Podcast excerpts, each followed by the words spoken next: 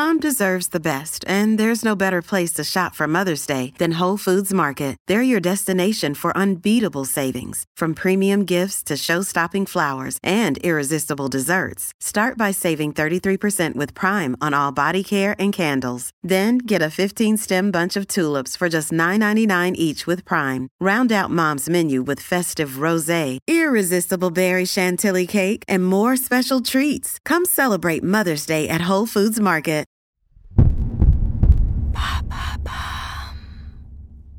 Pourquoi se dirige-t-on vers un Mars rouge? Merci d'avoir posé la question. Jusqu'où les prix vont-ils grimper? Selon le rapport de l'INSEE publié fin janvier 2023, les prix des produits alimentaires ont augmenté de 13,2% en France en 2022. L'étude explique cet accroissement par l'envolée des prix des matières premières, des emballages, du transport et de l'énergie. Et cela ne devrait pas s'arranger en mars 2023, les distributeurs parlent même de mars rouge.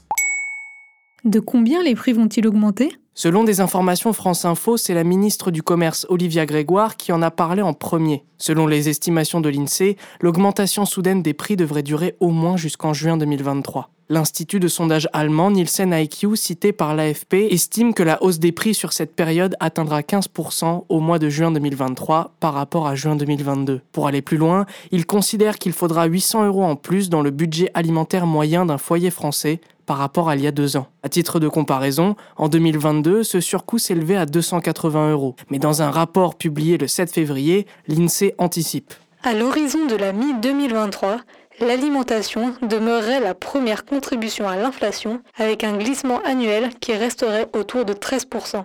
Et pourquoi les prix vont-ils encore plus grimper en mars? Eh bien, dans le secteur agroalimentaire, le premier jour du troisième mois de l'année marque la fin des négociations entre distributeurs et fournisseurs. Autrement dit, depuis décembre 2022, les producteurs négocient combien ils vont vendre leurs produits au supermarché et ils alignent leurs tarifs sur l'inflation. Les grandes surfaces accusent les fournisseurs de ne pas vouloir baisser les prix de leurs produits. En effet, la présidente du FNSEA, Fédération nationale des syndicats des exploitants agricoles Christiane Lambert, avait prévenu en décembre 2022. Les prix resteront élevés à l'issue de ces tractations en raison de l'explosion des coûts pour les agriculteurs qui n'a pas entièrement été absorbée en 2022. Quels sont les moyens mis en place pour protéger les Français de l'augmentation massive des prix?